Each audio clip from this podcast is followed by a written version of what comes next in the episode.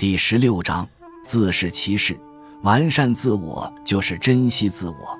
每个人都想完善自我，都在追求幸福的生活。但什么叫做完善自我？什么叫做幸福？每个人的观点都不一样。更糟糕的是，很多人没有自己的看法，而是以别人的定义为定义。他想追求的是像别人一样的完善，跟别人一样的幸福，结果不仅迷失了自我，还为自己带来不幸。秋水篇里有个大家耳熟能详的邯郸学步的故事。燕国寿陵的少年觉得赵国人走路的姿势很优雅，于是到邯郸去学习他们走路的姿势，结果把自己原来的步伐也忘记了，最后只好爬着回去。这比前面所说的东施效颦更严重，不仅学不像学不来，而且还失去了自己原来的技能。庄子说：“我所认为的聪明，并不是指倾听别人，而是要倾听自己；我所说的明察，并不是指看清别人，而是能看清自己。如果只能看清别人而不能看清自己，只羡慕别人而不心悦自己，这就成了想拥有别人所有而不能安于自己所有，贪图别人的安适而不自求安适的人。”这段话让人想起成龙。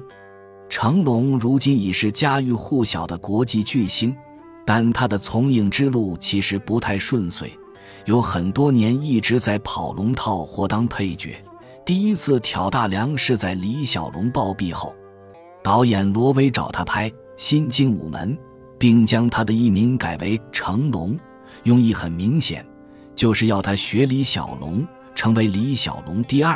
而新精武门也是完全在延续李小龙的精武门。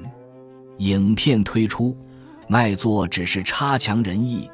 接着又拍了好几部类似的武打片，但都成绩平平，无法像李小龙般大红大紫。后来是导演袁和平看出他有别于李小龙，属于他个人独有的幽默风趣特质。而将他的幽默风趣和身手不凡做巧妙的结合，开创独树一帜的喜剧功夫片《蛇形刁手》和《醉拳》。因为接连这两部片子都让观众耳目一新，拍案叫好，票房跌破纪录，才使他脱颖而出，逐步建立影坛巨星的地位。《醉拳》的成功让成龙因醉而醒，发现了他的自我。也让成龙对做自己有了充分的自信。其实，李小龙的成功也是在做他自己。成龙自成龙，李小龙自李小龙。一个人想要出人头地，就必须走自己的路。别人再怎么好，那永远是别人削足适履的模仿别人，踏着别人的脚步前进，不仅走不远，更无法留下足迹。如果只能从别人的身上看到幸福，只想得到别人所拥有的，却忘记甚至想抛弃自己所拥有的，其实是一件既糊涂又悲哀的事。在群雄并起、百家争鸣的战国时代，安贫乐道的庄子其实也是在做自己。他虽然劝大家不要太自我中心，但还是鼓励大家倾听自己内在的声音。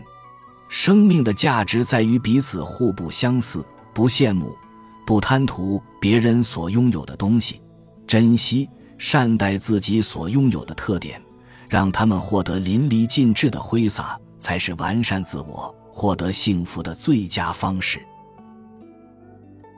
本集就到这儿了，感谢您的收听，喜欢请订阅关注主播，主页有更多精彩内容。